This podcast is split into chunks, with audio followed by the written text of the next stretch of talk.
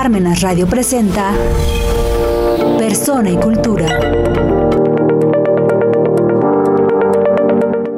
La pasada fiesta de Pentecostés, un comando armado irrumpe en una iglesia católica en Nigeria y masacra a cerca de 100 cristianos. El portal de ayuda a la iglesia necesitada reporta que a lo largo del mundo son cerca de 200 millones los cristianos perseguidos y los medios de comunicación brillando por su ausencia, papando moscas o como vulgarmente se dice, tragando camote viendo el nuevo tatuaje de Cristian Nodal.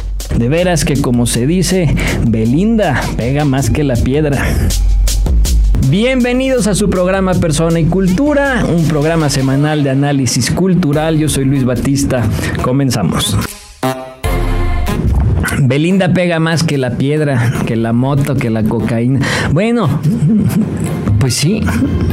Es terrible cómo ante las noticias que a lo mejor deberían tener mayor relevancia los medios de comunicación, incluso los programas de comunicación serios, ya no decimos ventaneando el gordo y la flaca y estos que bueno, es de eso viven los medios de comunicación serios muchas veces pierden el tiempo en noticias banales cuando las verdaderas noticias a las que hay que estar pendientes, las que sí son de relevancia internacional, ni siquiera las cubren.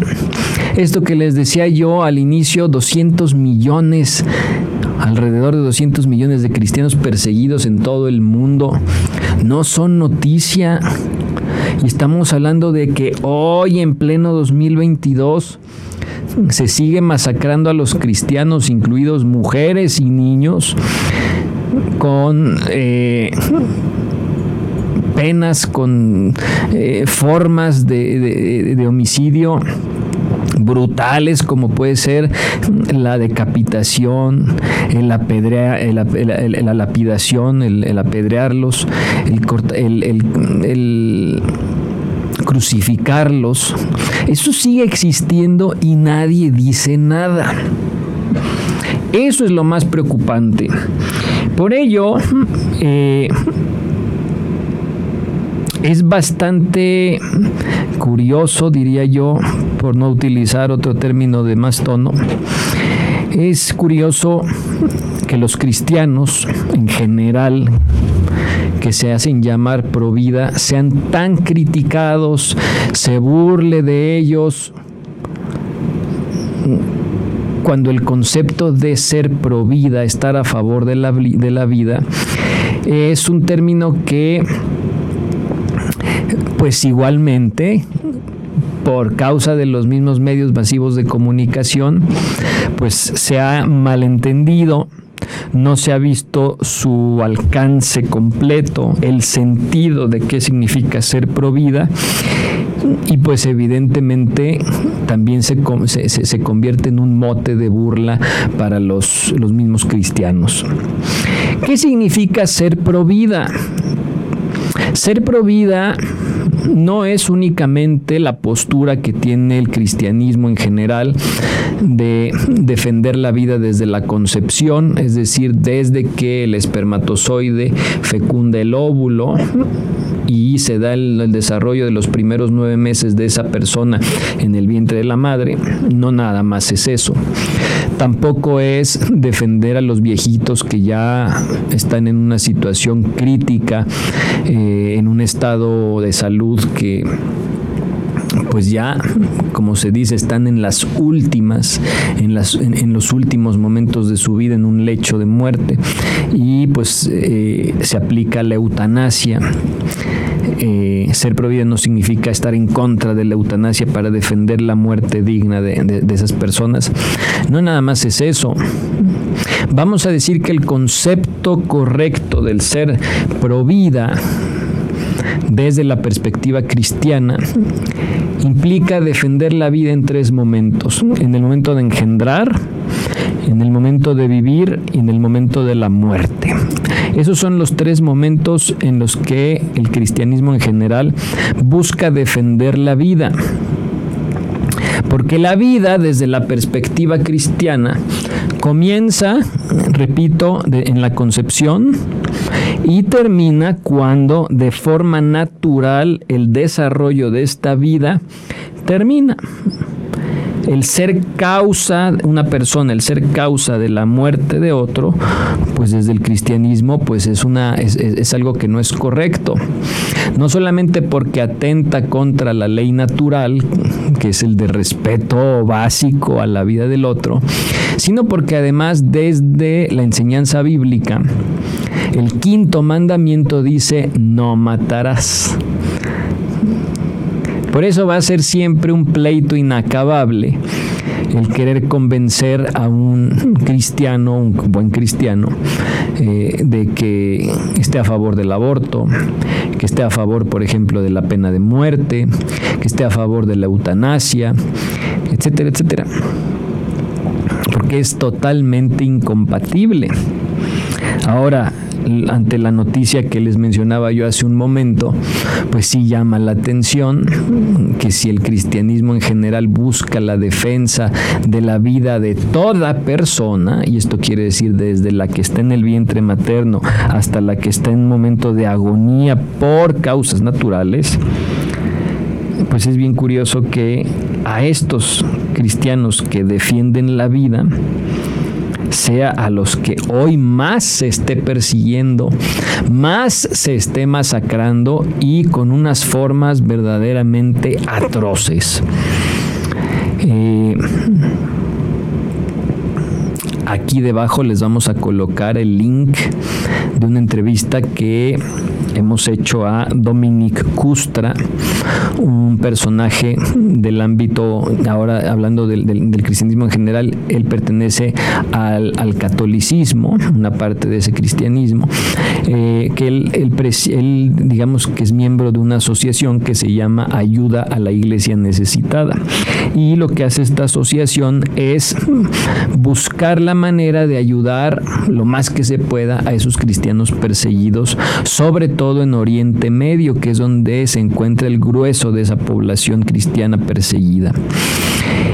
Y es bien interesante pues todo lo que él narra, que lo que es lo que está sucediendo hoy en día. Y lo más penoso es que los medios de comunicación, los gobiernos en general no hacen absolutamente nada y están más bien entretenidos en circunstancias, noticias, hechos, sucesos, pues que sí pueden ser importantes, pero que no se le da eh, pues la cobertura que deberían. Son 200 millones de cristianos perseguidos. Para que nos demos una idea, México tiene alrededor de 150 millones de habitantes. Estados Unidos tiene alrededor de 300 y pico millones de habitantes. O sea, la cantidad de cristianos perseguidos supera la población de nuestro país de México. Y es casi tres cuartas partes de la población de Estados Unidos. O sea, es un montón de gente. ¿Cómo puede ser posible que no se le preste la atención adecuada? ¿Cómo puede ser que no se le preste la atención a un sector de la población mundial que a todas luces está siendo discriminado y no solamente de palabra, con lenguaje ofensivo, con eh, memes. No, no, no, se les está matando. Hay fotos, hay videos de niños, de mujeres, de hombres que solo por el hecho de ser cristianos son crucificados, son decapitados, son mutilados, como el caso de esta iglesia en Pentecostés. Así un comando armado en plena misa llega, dispara a los que están en la misa, secuestran al sacerdote y se van. Y por lo que se dice parece que se van impunes. Esto es una cuestión bien fuerte porque de alguna manera eso significa ser pro vida. significa tener una postura de defensa de la dignidad de toda persona humana, desde la concepción hasta la muerte natural, pasando por todos los estadios de la vida, la infancia, la adolescencia, etcétera, la adultez buscar cuidar y proteger todas esas vidas y eso implica comenzar por el cuidado de la vida interior. ¿Qué quiere decir esto? Tu salud mental, tu salud espiritual, que eso después se va a ver reflejado en el cuidado de tu salud física y por supuesto tu integridad. Por eso el cristianismo, desde el quinto mandamiento, que es el de no matar, va a buscar la defensa de la vida y por ello va a prohibir los atentados contra la salud psicológica, la salud espiritual, evita, prohibiendo el escándalo, el dar un mal ejemplo, el criticar a los otros, porque criticar de forma eh, negativa, de forma eh, dañina a otra persona es matarle el alma. Va a prohibir cosas como la eutanasia, el aborto, desde luego el suicidio. ¿Por qué? Porque lo que busca es sobre todo que haya una salud espiritual, una salud psicológica que luego se refleje en la salud eh, física. Estos son los contrastes que vivimos en nuestra sociedad y esto es lo que significa ser pro vida, estar dispuesto incluso a dar la propia vida por defender la, la vida de los demás, la vida espiritual y la vida física de los demás. Esto es un concepto que no siempre se tiene claro y sin embargo es la postura de 200 millones de cristianos que están siendo perseguidos y nadie está diciendo nada. Bien, queridos amigos, esto es el comentario, el análisis cultural de esta semana. Vean esta entrevista a Dominic Justra, síganos en nuestras redes sociales y por supuesto nos vemos el siguiente martes a las 5 de la tarde, solamente aquí en su programa Persona y Cultura. Soy Luis Batista, que pasen una excelente tarde y una excelente semana a todos ustedes.